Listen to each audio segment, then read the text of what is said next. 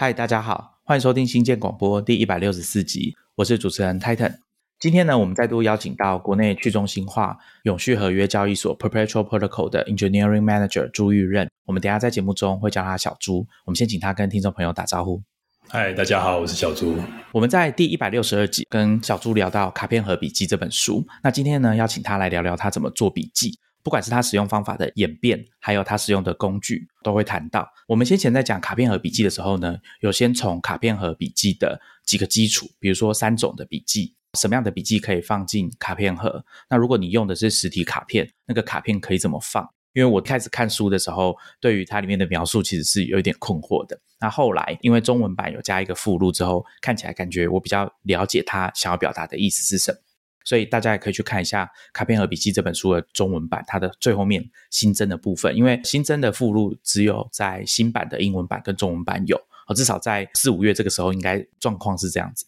我跟小朱一开始都是可能从去年或前年开始读那个英文版，刚好最近他出了中文版，我们可以跟大家聊一下这本书。而且其实我们在一百六十二集，小朱有特别提到，就是说书中啊有一些内容，它跟实际的笔记方法没有直接的关系。但是作者他因为在书里面有谈到蛮多关于思考还有学习的方式，甚至还有讲到说记忆的运作啊。一方面这些主题可以当做卡片和笔记的，有点像是理论好了。但其实很多你可以把它单独拿出来，当成说你去思考、去设想整个你自己个人学习系统的一种参考吧。因为我自己对于他书里面讲到。比如说横向啊、跨领域啊这种知识的连接，我是很感兴趣的。或者是你自己掌握一件事情的脉络，或者掌握你自己当时的笔记的脉络，或者是笔记的状态。我们之前有一位来宾，HabitBase 的共同创办人张宇安，他对于笔记的状态，或者说当时思考的状态的保持，跟你回去看。可不可以让你回想起来这件事情？这个脉络，他个人是蛮看重的。那我对这件事情，我也觉得蛮有趣，因为我想大家都有这个经验，就是当你回过头看这个笔记的时候，你会有点忘记说为什么当初要写这个东西。我觉得如果有一个工具或者一个方法，可以让你比较尽可能的协助你去回想起来这个东西，甚至去重新建构那个场景啊，我觉得是蛮有趣的。确实，记录下当时的脉络真的是蛮有用的。像我现在记记笔记的时候，我的笔记里面其中一个 section 叫问题，但那个问题不见得是问题，它比较像是我想到了什么，我觉得好像有联想的东西，或是我对他的看法，我对这个笔记的看法，我都会写在这个章节里面。我觉得他对你当时心里的那个脉络的记录，这是很有用的，因为当你写下来之后，你会去思考说我怎么看这篇笔记的，所以当你再回头看的时候，你还会再看到你当时的一些思路。我觉得是蛮有趣的，不只是笔记本身记录的知识而已，还有你自己的想法也会记录在里面。没错，我自己个人也有一个是问题的 page，想到东西有些会放进去，或者是用连接的方式。大家知道说现在有一些新的笔记软体，他们的笔记的 page 或者是笔记的页面的标题都可以当成 hashtag，所以你在你的不管是 daily 的 journal 或是别的笔记里面加上这个 hashtag，最后都可以连到我们刚刚讲的问题的笔记的页面。这是我的用法。刚好跟小猪一样，显然我们都有遇到类似的状况嘛，就是说，哎，我心中突然想到这个问题，暂时没有解答，或者是我觉得这是好问题，我们想要把它记下来。看起来大家都有在使用类似的方法啦。我自己个人哦，关于这种重建记忆的场景，或者说重建场景，我觉得大家在读书的时候，比如说在看回忆录啊，或者是一些事件的相关的书籍，我自己有时候会很佩服作者是怎么把这些资料跟访谈把它整理起来。变成一个很连贯的一个叙事的这种，不管是故事或者是场景。像我之前读《人权的条件》这本书，我就觉得很厉害，因为作者是去写二战那时期的关于种族灭绝跟反人类罪这两个概念的起源，蛮厉害的。那我们今天的节目大概会分几个部分哦。第一个部分我们会先请小朱来跟大家分享，说他以前在还没有开始采用卡片和笔记之前，他是怎么写笔记的。而且事实上，他的笔记啊。有分工作任务专用的笔记，以及个人知识的笔记。好，所以这个部分会请他先跟大家聊一下，说以前怎么做，有遇到什么问题。那刚好他看到了《How to Take Smart Notes》卡片和笔记这本书之后，有做了哪些改变？加上他之前在一百一十二集来我们节目的时候，其实他有谈到一部分，这个部分等下他也会再稍微提一下。他也差不多就是在他上次来上节目之前的三个月哦，开始采用 Obsidian 这个软体。所以等下也可以请他分享说，哎，那你这样用了超过一年了，感觉怎么样？接着呢，我们也会请他来跟大家谈说，他后来他后来把卡片和笔记加到他的笔记的流程里面的一些做法，跟他认为体会到的一些影响，可以跟大家分享。那还有一个当然是我们听众很感兴趣，就是说这个过程中他用了哪些工具去实践卡片和笔记。这个部分当然不会只有 Obsidian 而已，其实还有别的。等一下他会跟大家分享。那最后呢，我也会再请他稍微聊一下，说，哎，他对这些新的流程的影响。最后呢，我们也会请他再跟大家聊一下，说他自己重新回过头来看，说，哎，卡片和笔记这个方法对他的影响是什么？因为我们知道说，现在大家常看到这种笔记软体哦，像 Heptabase 啊、Room Research。或者是 Obsidian、Logseq 这些，他们都还在发展，而且我相信他们开发团队自己也知道，还在很早期的阶段。未来几年是有机会，我们可以看到越来越多的变化跟发展的情形。大家去看他们的 Roadmap，其实还有很多东西都还没做完，所以我想这个也是蛮有趣的。节目最后可以再来聊一下。节目一开始我们就先请小朱来跟大家分享一下，当初在还没有接触到卡片和笔记之前，他是怎么写笔记的？我觉得要分成刚刚台等讲的一样，我觉得要分两个部分哦。第一个部分是我的工作任务的管理，因为我工作任务管理以前是用 To Do 软体，那现在是用笔记软体。那还有另外就是个人知识的建构，那我却可以分成两个部分。先讲工作管理好了，在我使用 Obsidian 或者说我使用类似子弹笔记法的管理方法之前呢，其实我都是用 To Do 软体。最后一个最常用的笔记软体就是 Todoist。我觉得它蛮好用的，但是它其实有一些问题哦。就比如说我在管理比较长期的工作任务的时候，我就觉得使用上总是有一些不太方便的地方。比如说，我经常在很长的工作里面就会开始慢慢消磨自己对这个工作的注意程度，这是一个问题。那第二个问题是呢，我是一个很有拖延症的人哦。所以我经常会有那种拖过一天又一天，这个工作今天没有做，然后明天也没有做，然后我看着它慢慢的枯萎了，但是我还是没有办法去做它。这个是我在采用子弹笔记以前遇到的问题。那这是工作任务管理的部分。那另外一个部分呢，就是知识管理的部分。我在使用卡片和笔记法之前的知识管理方法其实是蛮直接的，有两个部分。第一个就是一些我临时遇到知识，我其实是毫无章法的把它写在像是 Evernote 里面。另外一个。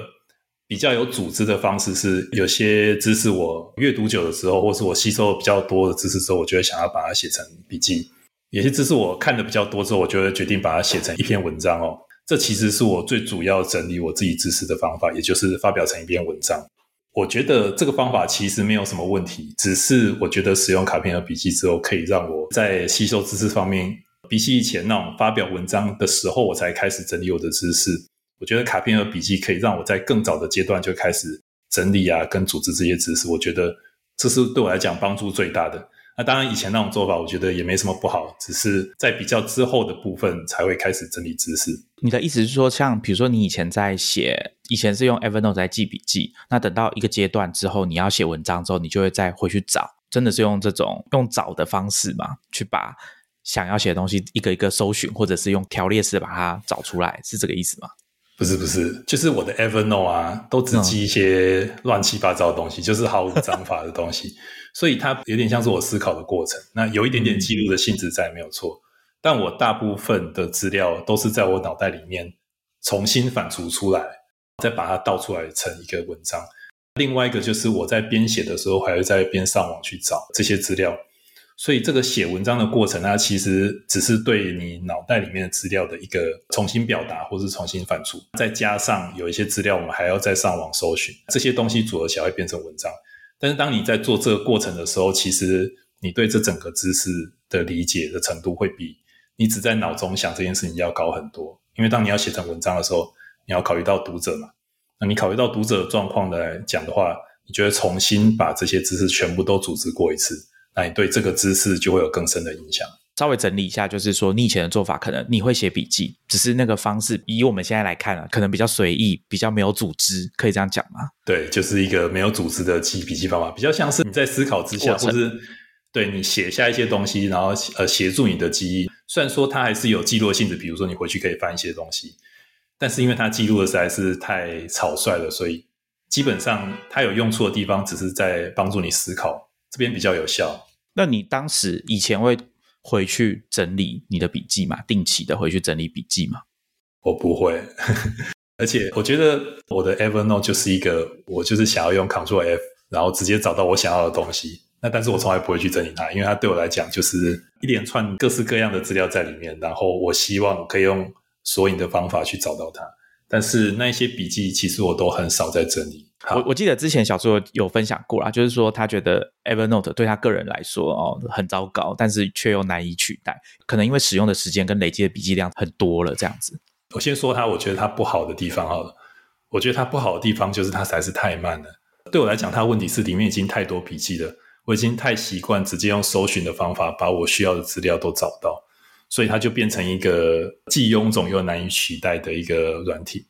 当我开始使用 Obsidian 的时候，其实我就是断舍离，我就是直接把 Evernote 里面所有东西全部都丢掉了，以此作为一个新的开始，然后 就是全新的笔记系统。所以对我来讲，换笔记软体就是又痛苦又困难的决定。显然，小猪是属于换软体之后资料就不带走的那一派。他不见得会把资料全部删掉，他就只是放在那边，需要的时候可能可以查或什么的。但是他可能是属于那种他不想要尝试把 Evernote 的东西再搬到下一个地方。其实我想搬，但是我搬不了。比如说我使用 OneNote 的时候，我试着想把它带过去，但是带过去之后，它的组织方法。因为你软体跟软体之间的组织方法本质上就有不同，所以你带过去之后，它根本没有办法照着你原本的组织方法组织这个笔记，它的效用就很低了。所以我其实是因为就是这个笔记软体跟笔记软体之间，他们是有一个围墙的。你想要把东西搬过来，你就得花非常多时间整理，但是你那个笔记数量，其实你没办法做这件事情。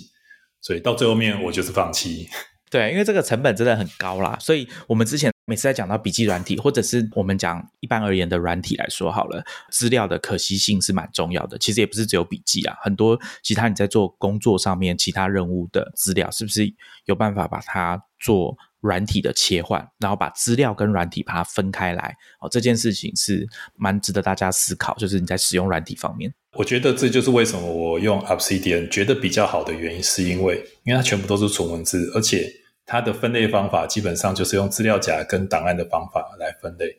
所以说我觉得这个在资料可惜性上还是比其他软体要好很多。比如说像是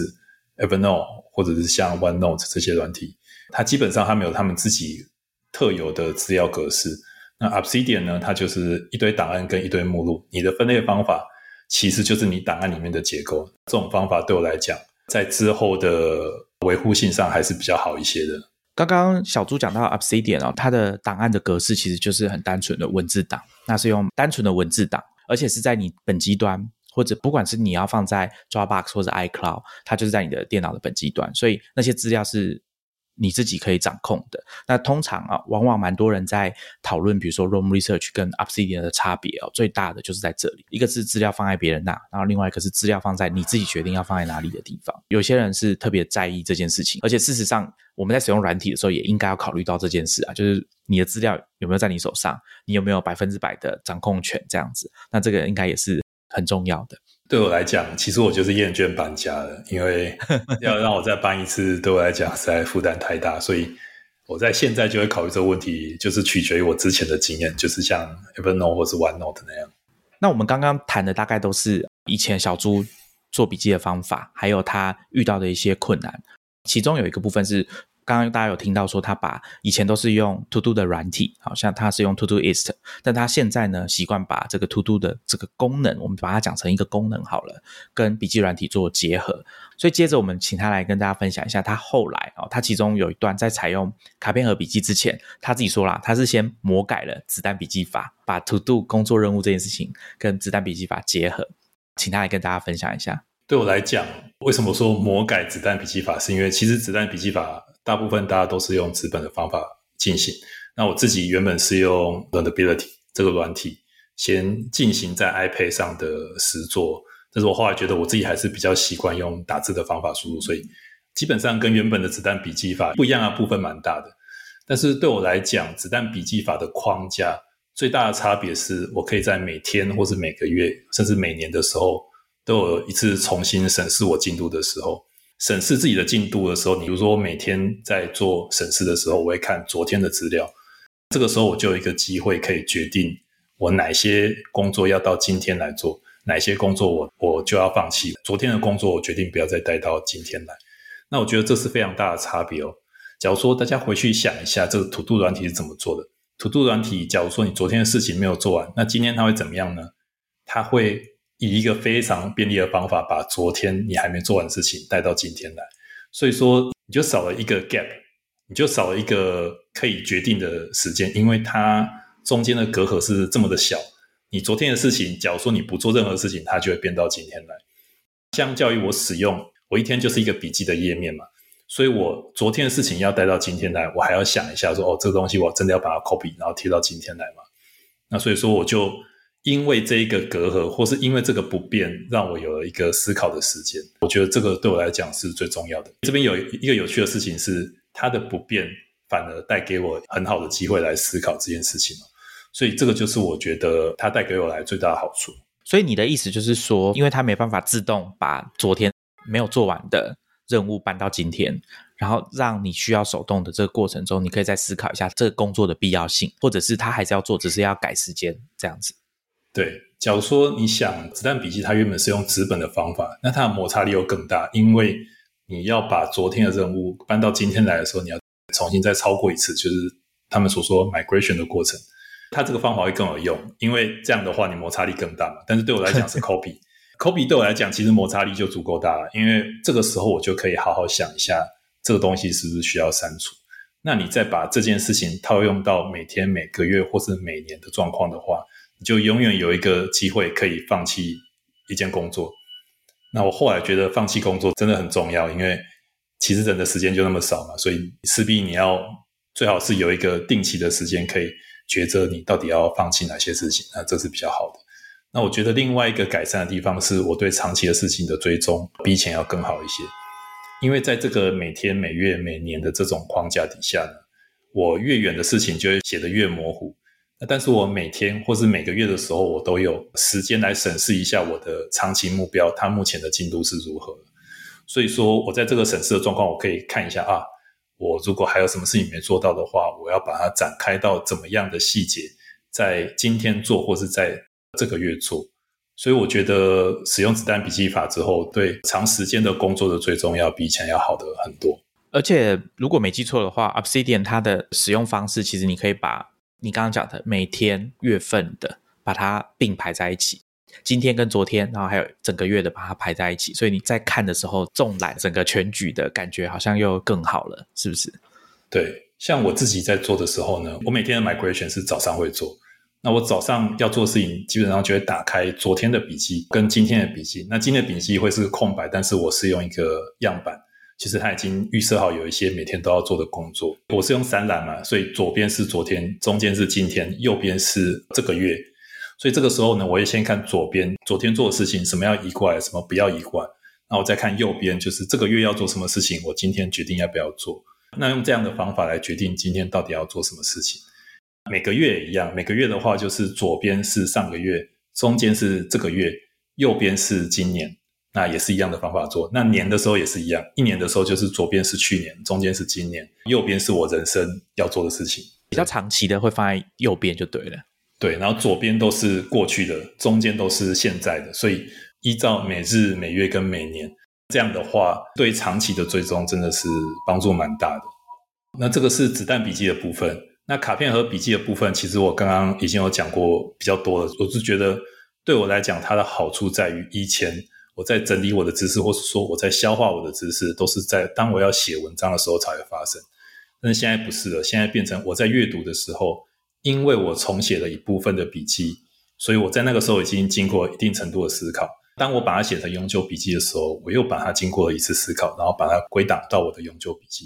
所以在当我还没有写成文章的时候，事实上这个知识对我来讲的消化程度已经比以前要更好了。也就是说，我以前对知识的理解都是在当我写成文章之后，我对这个知识的理解才会变得比较具体一点。但是现在是当我写永久笔记的时候，这个时候我对知识的理解就已经到一定的程度了。那所以说我接下来，假如说我想要发表成文章的时候呢，我就可以从我在永久笔记里面的这些笔记内容，再去延伸，把它转换成比较适合读者的脉络，然后来写的一个文章，这样就可以了。所以对我来讲，它就是在知识的消化吸收上，会比以前是在写文章的时候才发生，要在以前大概更早了一些。所以这是我觉得使用卡片和笔记的好处。所以看起来你蛮同意《卡片和笔记》这本书里面作者强调说，卡片和笔记对你的整个写作发表的过程，当然还包含前面从一开始知识的吸收跟理解，然后到后面要把它写成文章发表出来的过程，的确对你来说都是有比较明显的帮助，或者是把这个时间稍微往前，或者是让你比如说写文章的过程变得比较简单一点，是这样吗？对，我觉得是这样的。举个例来讲好了。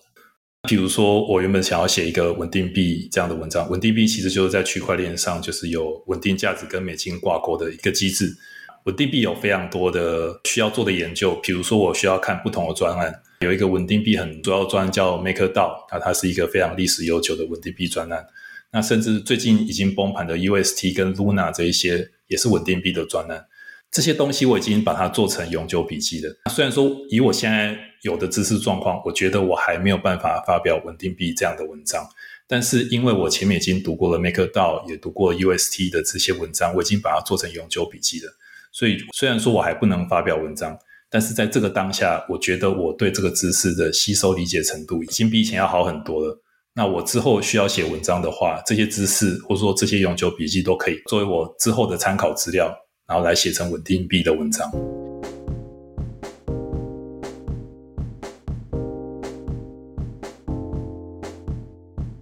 那我们刚刚其实已经有听到小朱跟大家分享，一开始是工作任务方面的子弹笔记，还有另外一个就是他现在采用了卡片和笔记之后，感受到很棒的一个好处哦。他刚才就已经先讲了，那我接下来还是请他从头开始说，跟大家分享他是怎么使用卡片和笔记，结合像他平常在用的软体 Obsidian。我每天早上第一件做的事情就是我会做一个 migration，我会打开就是三栏，左边是昨天，中间是今天，然后右边是每个月，然后就做一次例行性的任务，就是把这些东西看什么工作要移到今天来。其中有一项是跟卡片和笔记相关的，就是我会整理昨天写的 fleeting note。那我每天在写这个 fleeting note 的时候，就是我一天里面，假如说突然有些新想法的话，我就会记录在我当天的笔记里面。它有一个章节是 note，那这个 note 里面我就会写 fleeting note，然后我会把想法写在里面。隔一天的时候，我就会在早上的时候先把这个笔记先消化一下。我会消化方法其实就是会看着这个笔记，思考它的脉络，决定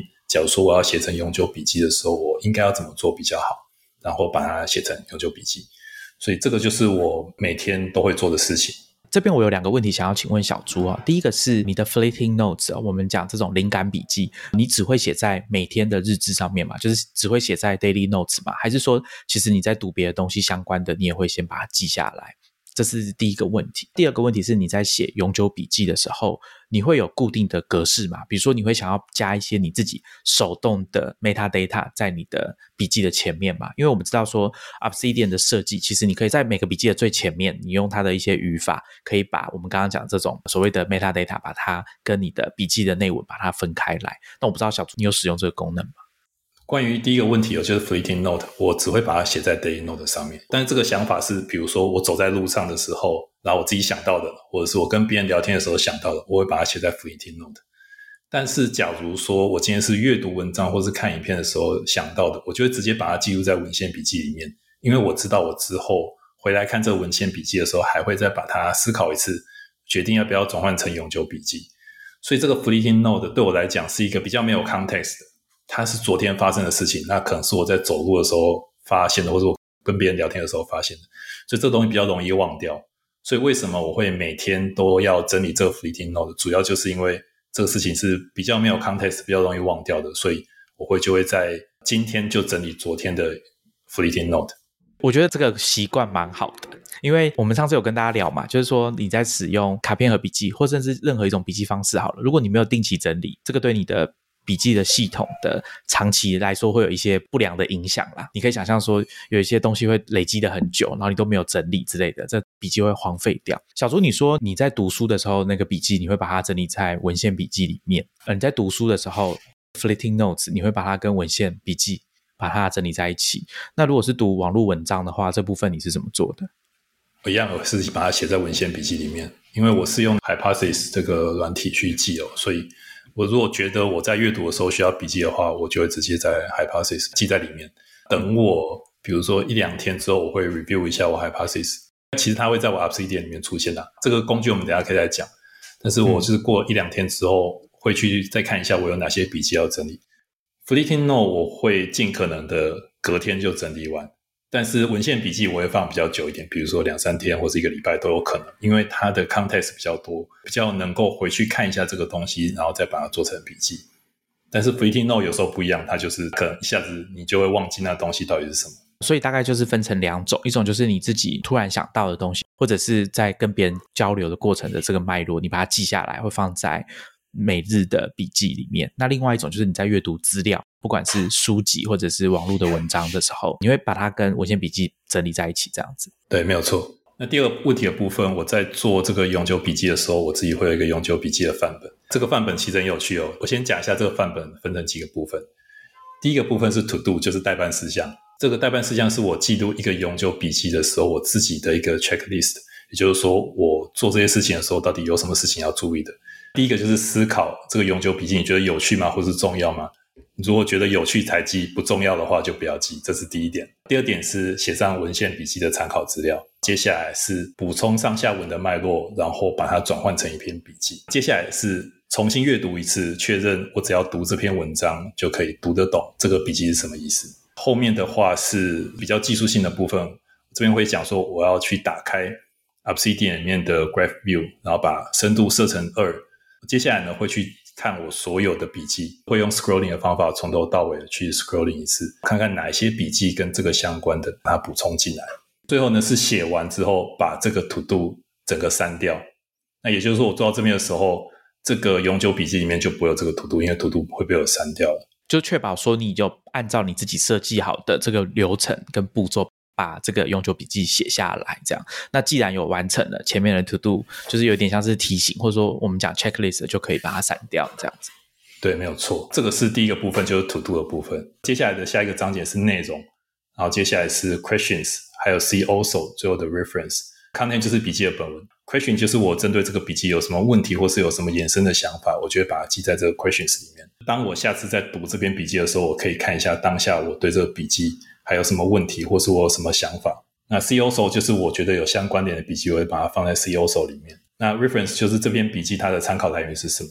假如说它是参考 Fleeting Note 的话，我会把 Context 写进去。就是比如说我跟谁谁谁在聊天的时候聊到这个东西，哦，就是 Fleeting Note 它的格式就会比较不一样，它就是一个 Context，就是我是什么当下想到这个东西，然后把它记下来。所以这个 Reference，假如说是文献的部分，那当然它就有文献的连接；如果不是文献的话，就会有当下的 context 的叙述。我前面会问 metadata 的问题，其实是为了说，如果之后假设有使用者，他是觉得说我要把这些资料要带来带去，可能有几个东西他想要保留下来，比如说日期。虽然我们知道那个档案本身都有日期的记录，可是我之前遇到状况就是，你把比如说 r o m research 好了，你把里面的资料输出之后，它其实那个档案的日期全部都是在你输出那一天。那这样会有很大的问题，所以如果你的文件本身还是有那个日期，好像至少可以一定程度弥补这件事情。再来另外一个就是，我记得 Obsidian 它有一个功能，就是说帮你产生 Zettelkasten 的编号。我觉得这个可能也蛮重要，就是说你你有一个编号在里面，它就直接写在里面。那之后如果你要搬去别的地方，你还是有那一串编号在那里，你可以去，不管是用城市的方式，或者是你新的软体，可以去抓取这个资讯。这个卡片盒的格式好像就可以带去下一个地方。从我的经验，好像觉得比较值得注意的是这两个部分啊，包含日期跟这个 Zettelkasten 卡片盒的编号这样子。我觉得我在 metadata 上琢磨的就比较没有那么多。先说日期的部分好了。对我来讲，这个笔记它是永久笔记，它对这个时间的维度是对我来讲是比较没有那么重要的。它的重点是这个笔记的知识，那时间上比较没有那么重要，所以我没有时间。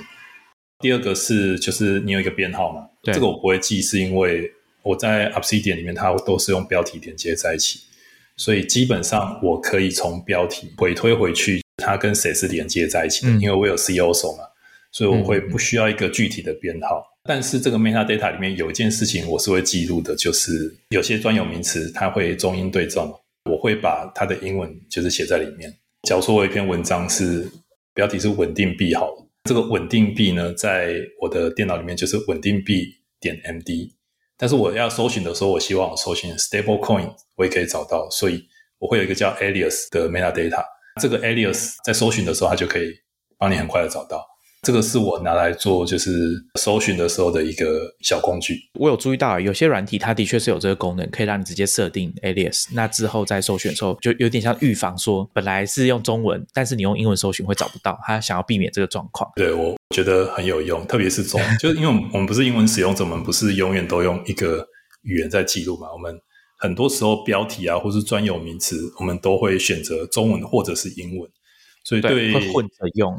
对一个中文使用者来讲，就是两种都可以搜寻是很重要的。刚刚听完小朱跟大家分享他怎么记 fleeting notes 文献笔记，还有永久笔记的转换。那大家知道关键就是要。定期去整理哦，这个蛮重要的。我这边有一个问题想要问小朱，就是我们在上一集一百六十二集的时候有讲到说卡片和笔记嘛，那它的一个最小单位就是一张卡片。那我不知道说小朱你对应到你的软体 Obsidian 上面一张卡片的单位是什么？是一个列点，还是说你会给一张卡片一个完整的 page？我会给一张卡片一个 page。比如说我记录一个想法的话，我就会把它写在一个新的档案里面。但我觉得另外一个问题是我到底要写多少内容在里面？因为你想，我们要记录的是一个知识片段，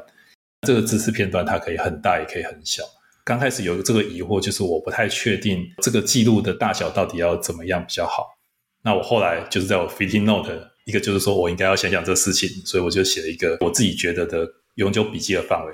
当然，这是我自己的定义啦，就是每个人可能都不一样。对我来讲，它就是一个你直接阅读这一篇笔记。假如说你有背景知识的话，这个笔记，比如说它是跟区块链有关的。假如说你有区块链的背景知识的话，你应该要读这一个卡片，你就可以了解这篇笔记要说的事情。假如说读这篇笔记它需要一个前置资讯的话，我就会把它写在这个笔记的开头，引导读者去读它。那当然，这个读者就是我自己嘛。但是对我来讲，这个还是很有用的，因为这样可以让我们区别一张卡片的一个范围应该要在哪里。本文的部分呢？从我的定义来讲，我也是希望它是在五分钟之内就可以读完的笔记。也就是说，这一篇笔记啊，假如说它超过五分钟才可以读完的话，那应该就要试着把它拆成别的笔记。当然，很多时候就是一个笔记，它可能记录的这个知识内容，它就是要多过五分钟，那就没有办法，我们就把它记录下来。但是，假如说超过五分钟的话，我就会选择看有没有一个好的切入点，可以把它拆开，然后两篇笔记都还是可以直接阅读的方法。所以这个是我自己对永久笔记的这个范围的定义，大概是这个样子。所以你不会希望说它是太大块的，就对了，可以这样讲吗？就是以一张卡片来说，对我觉得太大块不太好。我之前其实是先从大块开始写，比如说我介绍一个通讯协定，我会从头到尾的把它写，它就会变成几乎是一篇文章。但我现在比较不会这么写，我会想着其中觉得有意思需要记录的地方，然后把它分门别类的写开来。假如说这个机制本身，它还分成很多 condition，可能有很多需要解释的部分。我觉得再把它拆细，就说哦，这个部分可能它需要透过另外一个机制来运作。那我在另外一个卡片在写这个事情。那我在阅读的时候，我还是可以读懂这篇笔记。更细节的部分，我再往下一个笔记去看。就是原则上，我就是希望是五分钟可以读完。我觉得这很有趣，就是因为如果我们今天用的是实体的卡片，那就不会有这个烦恼。你一定要 换一张卡片，没有错，才可以继续写。对，软体有好处也有坏处。我对这个问题很好奇，就是因为我之前有看过大家在讨论，然后 Room Research 的创办人是跟大家讲说，他的一个笔记就是一整页，因为软体可以一直开，所以说他自己个人是觉得，我要写一个笔记的时候，我就是让他有一个新的 page。它比较不是用那种列点式的，那可能有些人会觉得说，我只是要写几句话，要用掉一整个档案，好像有点太浪费嘛。我不知道可不可以这样讲，但我想这个就有点受到我们在实体世界的习惯的影响了。因为我想大家有在用纸本笔记，你大概不太想要说你一整页空白，你只有写两三行，你就要翻到下一页，你会觉得很可惜，哦，对不对？对啊，而且其实，在我的笔记里面，其实有蛮多那种很短的笔记的。比如说，我有写一个笔记，叫做“礼貌”，就是礼貌这件事情，它是一个很简单的概念嘛。但是我不知道在什么状况下，突然觉得哦，这个礼貌是很值得记录的，我就把礼貌的意思写下来。基本上就是一两行，但是我觉得还是一个笔记。但是它跟我其他观点的笔记是，比如说像是什么是表达，什么是沟通，这些笔记连接在一起。那我就觉得，假如说它是一个值得记录的概念的话，我就会把它记下来。即使它非常非常短，我也会这么做。我想这应该就很直接告诉大家说，软体的好处，你就是直接建一个新的页面就对了啦，不用担心什么浪不浪费的问题。对啊，但是我觉得它是一个双面刃。另外一个就是，其实你可以无限的去建立一个页面，因为你这样子讲一个知识的时候，其实你可以很无限的去记很多，只要是任何一个名词，你都可以记成一个点嘛。我自己是这样，我觉得有趣的才记。我觉得没有去，或是我看了就知道的事情，或许就不需要记。回过头来讲礼貌这件事情，礼貌这件事情是你觉得你乍听之下好像马上可以解释的事情，但假如说你仔细思考的话，你会有一些奇怪的点子出现。这就是为什么我把它记录下来的原因。不知道你哪天会不会把它写成一篇文章？礼貌的话，我觉得应该不会，但是我我觉得可以这边可以稍微讲一下。我在写礼貌的时候，我其实把它跟其他的一些我看过的影集连接在一起。你们可能会觉得很奇怪，但是我把它跟《新世纪福音战士》连接在一起。另外一个，我把它跟《爱死机器人》连接在一起。这个是一个很有趣的连接哦。那我们等一下或许可以再讨论一下。我们现在大概对小猪新的写笔记的方式哦，有一个概略性的了解。那我想请他来跟大家分享，说他现在采用这个新的系统大概多久的时间？他感受到的这个好处跟实际上的一些影响是什么？我使用卡片和笔记差不多是一年的时间了。所以其实也是蛮久的。我最近又重新回去看了一下，我到底写了多少？我已经写了五百多篇了。我记得我们上次录节目的时候是接近五百篇，我这次再回去看的时候是五百二十几篇，证明我是 蛮努力的在写这个笔记的。对我来讲，这个吸收知识的或是组织的方法真的有很大的不一样。我觉得对我来讲影响最深的是，我在写每一篇笔记的时候，都会更加专心的去思索这个笔记。跟我其他的笔记到底有什么关联？那我在这个过程之中，真的是有发现一些笔记跟笔记之间的连接，是你预想不到它会发生的，但是它确实就发生了。当然，这个知识可能是很无用的，但是对你来讲，你也是一个新想法。比如说，我刚刚提到礼貌这件事情，我先讲一下我对礼貌的看法是什么。我觉得礼貌啊，它其实是你在一个对话的双方，你可以留下一个缓冲空间。这个缓冲空间是要让对方在沟通的时候，它是一个舒服的距离可以沟通的。当然，你假如说你跟一个人的关系比较好的之后呢，你可能就可以慢慢的移出这个礼貌，让这个交流更好一点。因为你不需要礼貌了嘛，你可以更粗鲁的去对话，那就也是没有关系的。所以礼貌人跟人之间，它其实是一个缓冲区域，对吧？那为什么我把它连接到新世纪福音战士呢？这跟新世纪福音战士一点关系都没有，对吧？我可能没办法很深入去讲新世纪福音战士这部动画，因为篇幅会太长。但是它里面有一个专有名词叫 AT 立场。A T 立场基本上是人跟人之间的界限，或是机器跟人之间的界限。假如说 A T 立场消失了之后呢，人跟人之间就没有距离。所以我会发现，哎，那这不是跟礼貌其实是一样的事情吗？就是人跟人之间的界限，或是你怎么去维持人是一个独立的个体，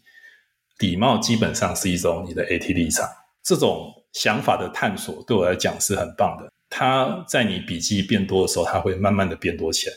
虽然说这个知识或者说这个连接，它可能很无用，但是对你来讲会是一个很有趣的事情，因为你在你的知识里面探索到两件事情，看起来是完全没有关系，但是你做起来会觉得很有趣的事情。这个东西会鼓励你继续的去做更多的笔记，为你的这个空间里面去建立更多的连接，想到更多的想法。这对，比如说你要写文章，或是对你的知识的扩展，其实都是很有帮助的。所以我觉得这个是对我来讲，卡片和笔记影响我最多的地方。那当我发现礼貌跟新世纪福音战士竟然有一点点关联的时候，对我来讲真的是很不可思议的事情，因为我没想到这两件事情竟然会有可能有关联。但是它在我写笔记，或是我在思考这个笔记的时候，就是这样发生的。所以我觉得非常有趣。我觉得你说礼貌有点像是人跟人之间的缓冲区，因为缓冲可以在很多领域里面有它自己个别的意思。那我觉得这个概念蛮有趣的。我比较没有思考礼貌这件事情跟人的距离之间的关系。但我想讲到礼貌的话，距离应该是一个很重要的要素了。其实我在礼貌里面还有另外做个笔记，是跟爱死机器人相关的，就是在第三季的第三集叫《机器的脉动》，那我也把它做了一个观点的。大家。觉得这件事情如果真的很有趣的话，你可以也去找第三季的第三集来看看，试着自己思考看看它跟礼貌的关联到底是什么。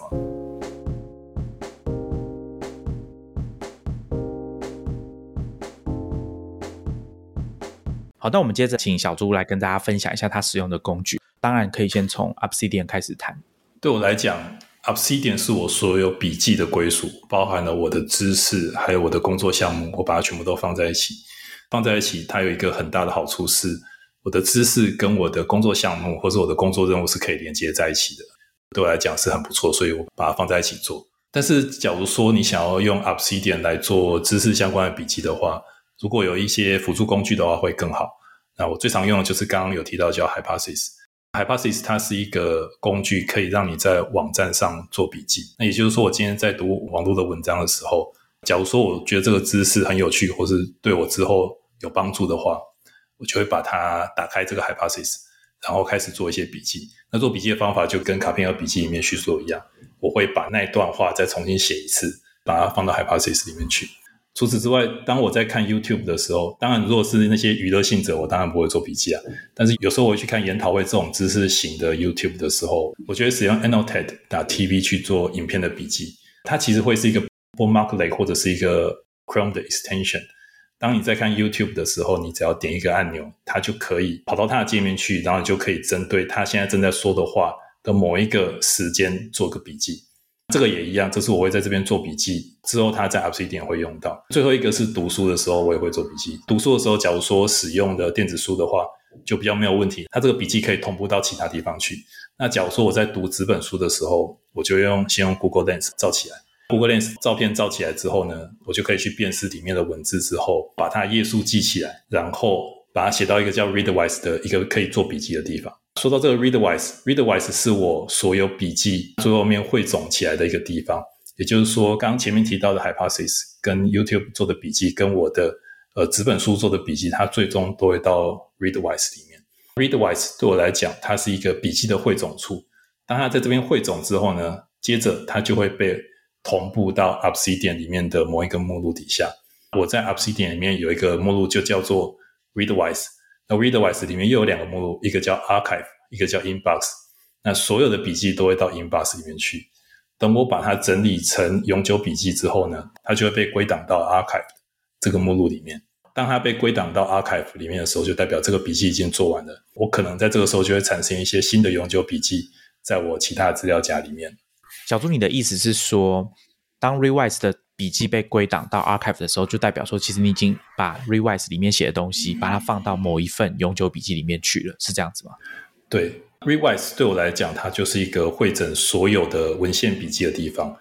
Revise 跟 Obsidian 之间，他们有一个同步的机制，就是你只要设定好之后呢，Revise 它定期的时间就可以把在 Revise 的资料放到 Obsidian 的某一个目录里面。所以对我来讲，我的 Obsidian 里面有一个目录，就是 Revise 底下有一个目录叫 Inbox，所以说当我做完笔记之后，隔一段时间它就会自动的同步到这 Revise 的 Inbox 这个资料夹底下。这个时候呢，假如说因为我刚刚有提到，就是说我大概比如说两三天或者是一周之后，我就会针对我的文献笔记做永久笔记。这个时候呢，我就会打开这个 Inbox，看里面有什么文献笔记。这个时候，我可能会连续读好几篇文献笔记，然后来看这些资料要怎么整理成一个新的永久笔记。假如说我看了之后发现，哦，这可以整理成永久笔记的之后呢，我就再开一个新的永久笔记，把它的 reference 指到原本的这一篇文献笔记，然后开始把这个文献笔记的内容整理成永久笔记，放到永久笔记的目录底下。那当我永久笔记记完之后呢，这个 revise 的 inbox 的文献笔记它就已经被看完了，被整理过了嘛。所以这个时候呢，我就会把它从 inbox 移到另外一个资料夹叫 archive。那这样的话，因为这个 readwise 啊，我每次同步都会有新的笔记到这个 inbox 里面来。所以这样的话，我只要把我看过的东西放到 archive 里面，我就会知道哪一些是新的，我还需要整理；哪一些是我已经看过不需要再整理的东西了。这个就是我记录整个永久笔记跟文献笔记如何归档的方法。这边我补充一下，像刚刚小朱有讲到的 Annotate TV，它其实还有一些很厉害的功能，就是如果那个 YouTube 影片它本身是有字幕的话，它也会把它抓下来。所以呃，这个时候你也可以直接去使用它的字幕的内容，或者是它也会用语音辨识的方式去把演讲者讲的话，把他的声音转成文字档。如果对于一些有需要的使用者来说，也是蛮方便的。虽然说最主要的应该还是利用它的这个时间 time mark 时间轴的功能，加上你的笔记啦，就是你自己写下来的这个笔记。小朱，我们之前是不是也有讨论到说打字跟手写这件事情，在卡片盒那边？对我们那时候讨论是手写的话，比较容易的去反刍思考，因为它过程比较慢嘛，所以你在手写的当下，你就要做重新组织，所以对于思考来讲会比较好。但是当然速度上是打字比较快。对，所以你在看影片写笔记这件事情，如果自己写，应该还是比他那个逐字稿还要来得有用才对。对，逐字稿我会看，但是我还是会重写一次。啊，不过对我来讲的好处是，大部分的演讲大部分都是英文的嘛。我基本上在重新翻译的时候，基本上就已经重新思考过一次了。哦，对啊，对啊。那我另外一个想要补充的是 Revise 哦，其实 Revise 这个软体我们之前有跟大家介绍过，那我是蛮推荐大家可以去用用看，因为首先它可以试用，它有一部分的免费功能，它的特色就是它可以整合很多各式各样的网络服务跟电子书的软体，然后去把在阅读的时候做的笔记跟你划线的重点，把它整合在一起，然后让你选择看是要同步到 Notion。Room Research 或者是 Obsidian 等等的笔记软体，这个部分它等于是帮你完成很多这种以前要手动进行的东西，让你在写笔记的时候可以省下蛮多时间的。接着想要请小朱来跟大家谈一下，说他在使用这些工具、这些 App，或者是他在寻找，因为在转换笔记软体的时候，应该有做一些评估。那我想请他跟大家分享一下，他这个过程当中哪些 App 是他觉得比较特别、比较喜欢，想要跟大家分享的。除了刚提到 Obsidian，就是 Obsidian 是我现在在使用的工具，我觉得它非常好用，而且速度非常的快，所以蛮推荐大家都可以试试的。特别是它有免费的版本。另外一套，我觉得我一直在关注的就是 HipTabase 这个笔记的服务哦。因为我在使用 Obsidian 的时候，其实有一个困扰，有时候我会希望一篇笔记它应该是接在另外一篇笔记的后面的，但是 Obsidian 它没办法这么做，它就只能把它放在同一个资料夹。所以对我来讲会稍微有点不太方便，但是我看了 HipTabase 之后，我就觉得它其实才是一个比较理想的方法，因为它可以把笔记跟笔记之间在视觉化的方法有一个临近的关系，或是有一个远离的关系，所以这对你在思考一篇笔记的时候，我觉得是蛮有帮助的。这 HipTabase 是我觉得蛮有趣的一个笔记方式，那我自己有试试看，在使用笔记的时候很难，就是说只是因为一个原因，就比如说这个视觉化的方法。比较好，我就采用它。对我来讲，就是要换一个笔记软体，它其实是有一个很大的一个鸿沟的。比如说，它的一些基本功能啊，或是我的一些习惯啊，那有时候对我来讲，换软体会有点点麻烦。不过总归来讲，我觉得 Hitabase 算是一个蛮适合的服务。假如说你想要做卡片笔记的话。我觉得你可以先试试看 HitBase，然后再回来试 Obsidian。我可以跟大家分享一个方法，就是当你现在已经固定在使用一个软体啊，一个笔记软体，那你有想要尝试的话，我是觉得可能可以把一小部分想要研究的东西交给这个新的笔记软体，然后去尝试看看。比如说，你可以帮自己设定一个最近感兴趣的主题，去做这个研究。那你可以把这个部分的东西，你可以先在这个新的软体上面去做这个新的主题的研究，然后试试看它有没有符合你的需求。那它的好处就是说，因为你把使用的范围有做一个限制了嘛，所以在平常的使用上，你还可以继续维持自己的习惯，用原本的软体。当你遇到一个新的刚开始感兴趣的主题的时候，你再把它用这个新的笔记去试试看。那我觉得给他一点时间，然后设定一个主题作为一个评估，然后再决定要不要 真的搬家这样子。刚刚小朱有跟大家分享说他喜欢的一些 App 跟里面的一些功能跟特点嘛，接下来我就反过来问小朱说，有没有哪些是你觉得，比如说 Obsidian 还可以再改善的地方？其实对我来讲，Obsidian 算是做的真的很好，就是不管它反应速度啊，还是它有一个多栏的这种显示方式，对我来讲都是很好的地方。但我觉得有一点，Obsidian 做的真的非常的不好的，就是它的手机版本或者说它的 iPad 版本做的真的是不太好哦。我觉得他在做这个软体的思考方式。还是以使用桌面版本，以键盘作为输入的方式来实做的一个软体，所以它用起来真的是非常的不知道该怎么说，就是一个非常的难用的状态。当然，对我来讲还是可以，因为我写软体主要还是在电脑上做，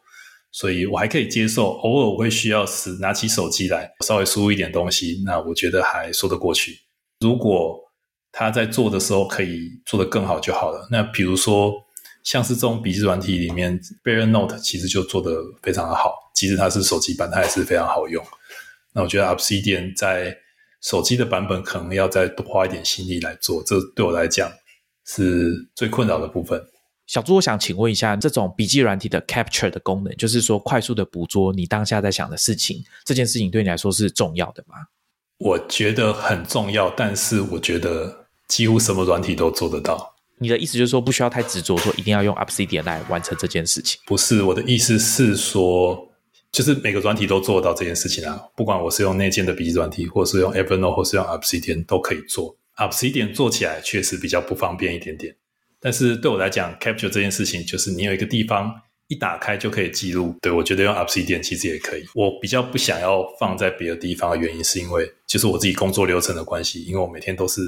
打开 Obsidian 之后，然后就直接开始做一整天的工作，所以我当然会是希望它放在里面。或许放换个地方，其实也还行啊，也没有那么不方便。关于 capture 的部分啊，其实之前我在看 Hepta 他们社群的更新，好像有说他们接下来的重点会摆在 capture 的方式哦，就是捕捉你当下想法的一些设计上，所以大家也可以关心一下，因为他们的改版速度蛮快的，说不定等到我们这一集播出的时候，他们已经开始有推出一些相关的新的设计了。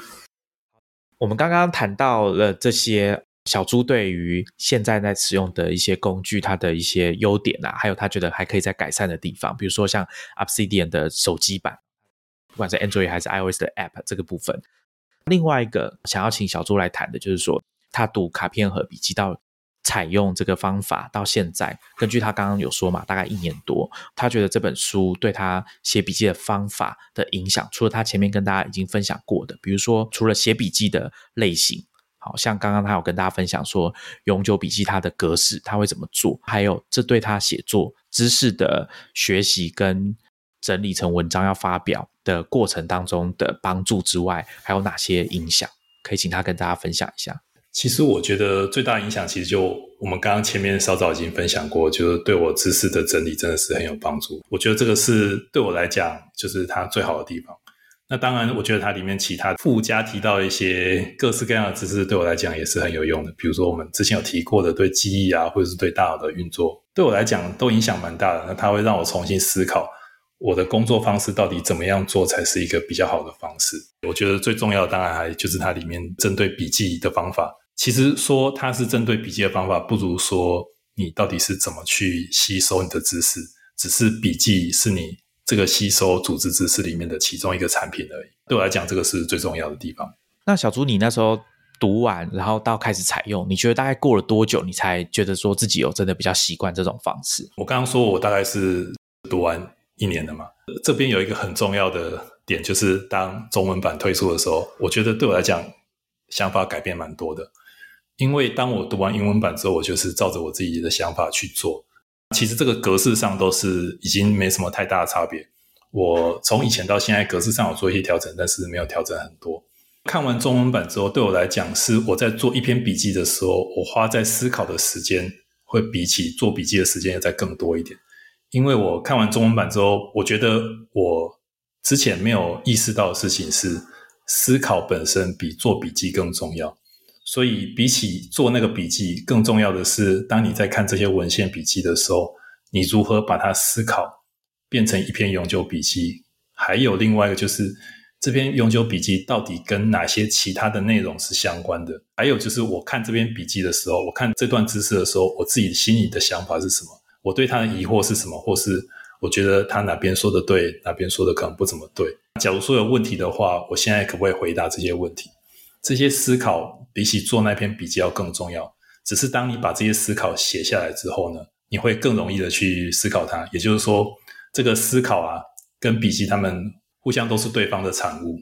所以这个是我改变最大的部分，就是我思考更多，去针对一篇永久笔记跟其他永久笔记到底有什么关联，我花了更多时间去思考这一部分的事情。而我觉得小朱刚刚分享的蛮重要的，就是关于在阅读自己的笔记或者阅读文献的时候，同时进行的思考这件事情，或者说你要抱着这种对话的心态去看你的笔记，我觉得这个概念是讲的蛮好的，各位听众可以参考一下。好，那今天节目的最后啊，我觉得当然可以再问一下小朱，因为他自己也是软体工程师嘛，我觉得可以最后结尾就请他来跟大家分享一下说。他有没有设想过说，哎，理想的笔记系统啊，或者是未来的笔记 App 可以演进的方向？因为他刚刚其实有提到说，他对于现有的软体啊，一些他觉得比较不足的地方，在这个地方，请他分享一下他理想中的笔记系统，或者是他认为未来笔记 App 可能可以演进的方向等等。我觉得对笔记软体来讲，我思考的嗯，其实可能没有那么远，但是对我来讲，就是 Obsidian 如果跟 Hitabase 这两个优点可以混合在一起的话，对我来讲是最理想的。那我先说 Obsidian 它的好处对我来讲什么？第一个就是它是纯文字的笔记，它需要 import 或是 export 都非常的简单。那它有多面板的方法可以去做笔记，所以我可以有过去、现在跟一个大方向的未来的这一些东西的笔记系统，而且它速度非常的快，而且它在本地可以储存。这个是我觉得 Obsidian 好的地方。那我觉得 Hitabase 好的地方在于它的图像式的笔记，这个东西是 Obsidian 没有的，而且它对你在产生想法这方面，它其实是做得更好的。所以对我来讲，如果 Hitabase 可以有像 Obsidian 一样好的地方，比如说在速度方面，或是在本地储存方面，那还有在对一些基本功能的资源，比如说可以双览或是三览这一方面的显示，可以做得更好的话，这两个加在一起，其实就是一个很好的软体。而且我觉得 Hitabase 它进展的速度真的很快。我在录音之前的前几个礼拜吧，我在使用 Hitabase 的时候，发现它的 import 功能做的实在是不是很好。当我开始要录音的前一个礼拜，发现它已经改善了这个 import 的功能，就是它在对 Obsidian import 到 Hitabase 的资源做得更好了。也就是说，它可以带更多的资讯从 Obsidian 到 Hitabase，这方面我觉得是做得很好的。那我觉得，假如说它在 import 跟 export 方面可以做得更好。比如说，它可以把笔记跟笔记之间的关系也 export 出来的话，那我觉得对我来讲会很方便，因为它的资料的可用性就会更好，它可以携带到别的地方去。那就是身为一个软体工程师，假如说我们要写一些汇入的方法，对我们来讲也会更方便，因为它有更多的资讯可以让我处理成更好的方法来带到下一个软体去。我想我们的听众应该有蛮多人在使用 Obsidian 或者是 Hitabase 哦，因为之前张元安有来上过我们节目几次嘛，大家也可以参考一下小猪的想法哦，去评估一下说大家自己现在在做笔记的方式，尤其是像卡片和笔记这本书分享的方法。我们这次非常高兴说可以邀请到小猪哦来上两次的节目，来跟我们聊这本书，还跟大家分享他写笔记的方法。我觉得这个当中的收获蛮大的。如果对小猪写笔记的方式有兴趣的听众可以到我们的 show notes 去看他之前写过的两篇文章，一篇是他魔改了子弹笔记，那另外一个呢，就是他采用卡片和笔记之后，跟大家分享他写笔记的方法。同样的，我们也会把各种相关的链接放在我们的 show notes，那再请有兴趣的听众可以去参考看看。那我们今天就跟大家聊到这边，我们下一集见，拜拜，谢谢，拜拜。